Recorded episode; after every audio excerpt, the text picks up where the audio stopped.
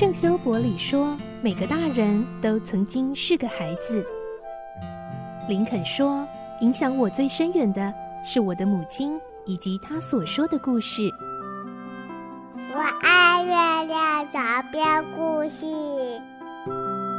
晚安，月亮床边故事。小青姐姐邀请每一位大孩子、小孩子一起听故事，不管多忙，也要和你一起听故事。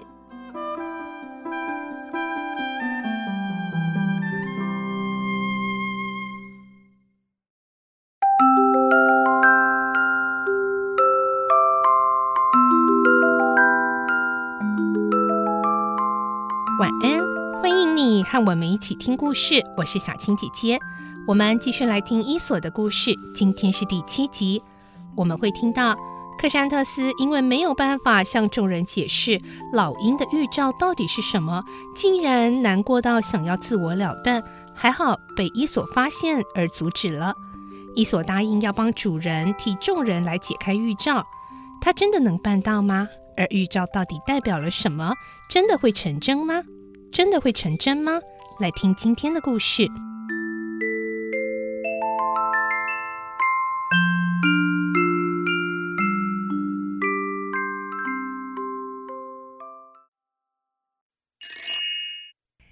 索的故事十一集：解开预兆。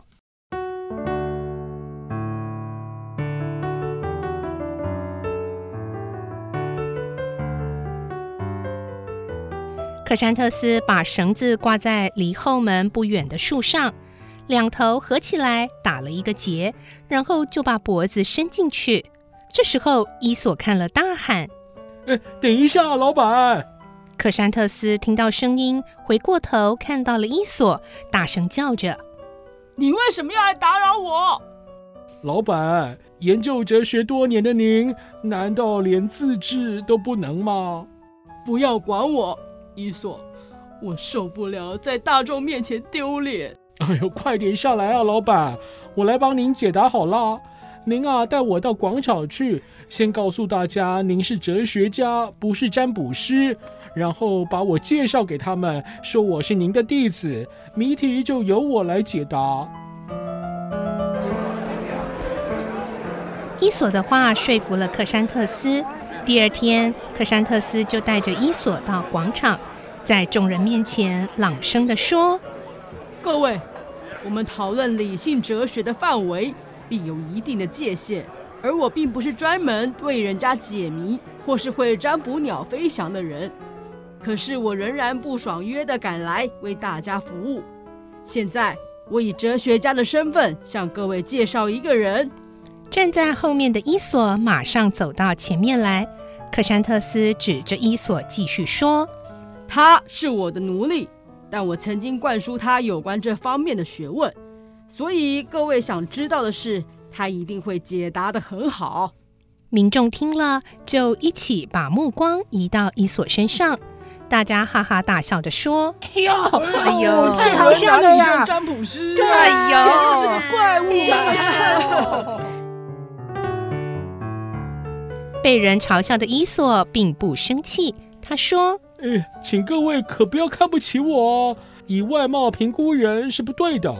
古人说‘人不可貌相，海水不可斗量’。呃，希望啊，各位不要轻易断定我是个没用的人。好像啊，是瓶子里面的酒，如果不倒出来尝一尝，你哪知道甜不甜啊？”嗯，对呢，是啊，嗯，的确不能够以貌取人呐。哎呦，那么丑的家伙，说起话来，哎呦，竟然还头头是道嘞，蛮厉害呢。那么，那就请他为我们解答那两件不可思议的事吧。可以。以上是民众的对话，他们显然已改变对伊索的看法。伊索又说：“看样子各位是愿意听我分析喽。”可是啊，奴隶并没有为自由人分析任何事情的资格。这番话让民众转向克山特斯，大家请他让伊索恢复自由。连都城派来的官员也这么说：“是的，应该让伊索恢复自由。”克山特斯回答的很大声：“伊索是我的奴隶，我不答应。那么，把你买伊索的钱还给你好了，让他成为本市的自由市民。”听到官员这么说，克山特斯心想：当初买伊索只花了七十五块钱，现在如果硬要拿到这笔钱才肯解放他，岂不被人笑为爱财奴呢？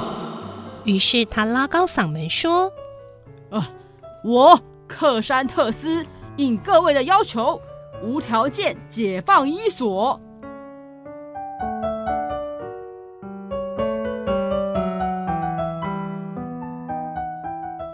获得自由的伊索朗声说道：“各位啊，老鹰啊是百鸟之王，它用急冲的方式飞下来，抢走代表当地权力的印章，然后啊把它丢在一个公共奴隶的膝盖上，这就意味着要把自由人的信仰拉进奴隶的颈圈里面。以此来类推呢，这个征兆的答案就是。”有一位统治者即将剥夺各位的自由，使法律失效，让各位屈服在他的权力下。伊索说完这话的时候，来了一位身穿白羊毛的克莱斯王的使者。他说要见沙莫斯派来的官员。官员和他会见后，使者递给他克莱斯王的函件。官员立刻拆开来看。上面写着：“琉里亚的国王克莱斯致沙莫斯的官员、顾问以及民众，从现在开始，克莱斯王要你们年年进贡，并课以各种税金，明细列于下表，希望你们能够遵照实行，否则我国绝不善罢甘休。”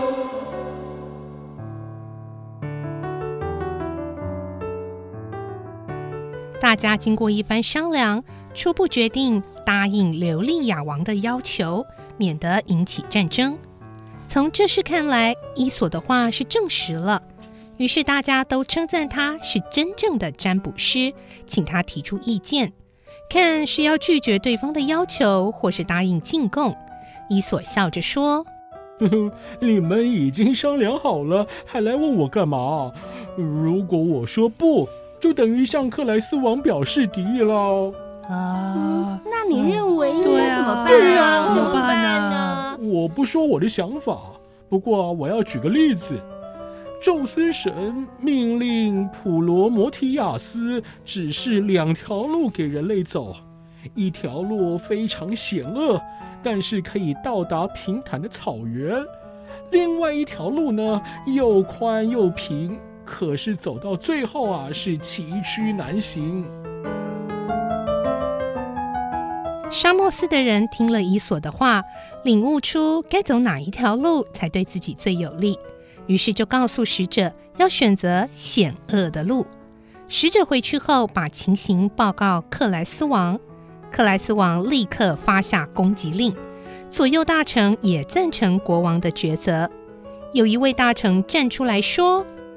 即使陛下亲自率军出征，伊索如果还活着，可没有那么容易征服沙漠斯，因为伊索会授给他们智慧，所以陛下最好满足他们的需求，以交换伊索。克莱斯王觉得有道理，就派进言的大臣担任使者，到沙莫斯去交涉交换伊索的事。大臣费了一番口舌，说服沙莫斯的民众交出伊索。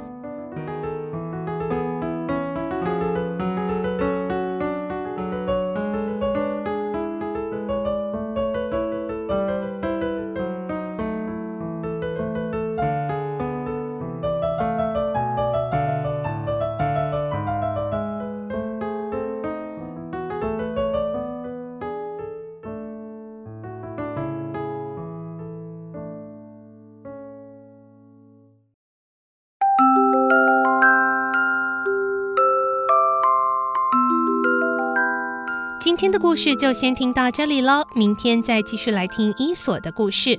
我是小青姐姐，祝你有个好梦，晚安，拜拜。小朋友要睡觉了，晚安。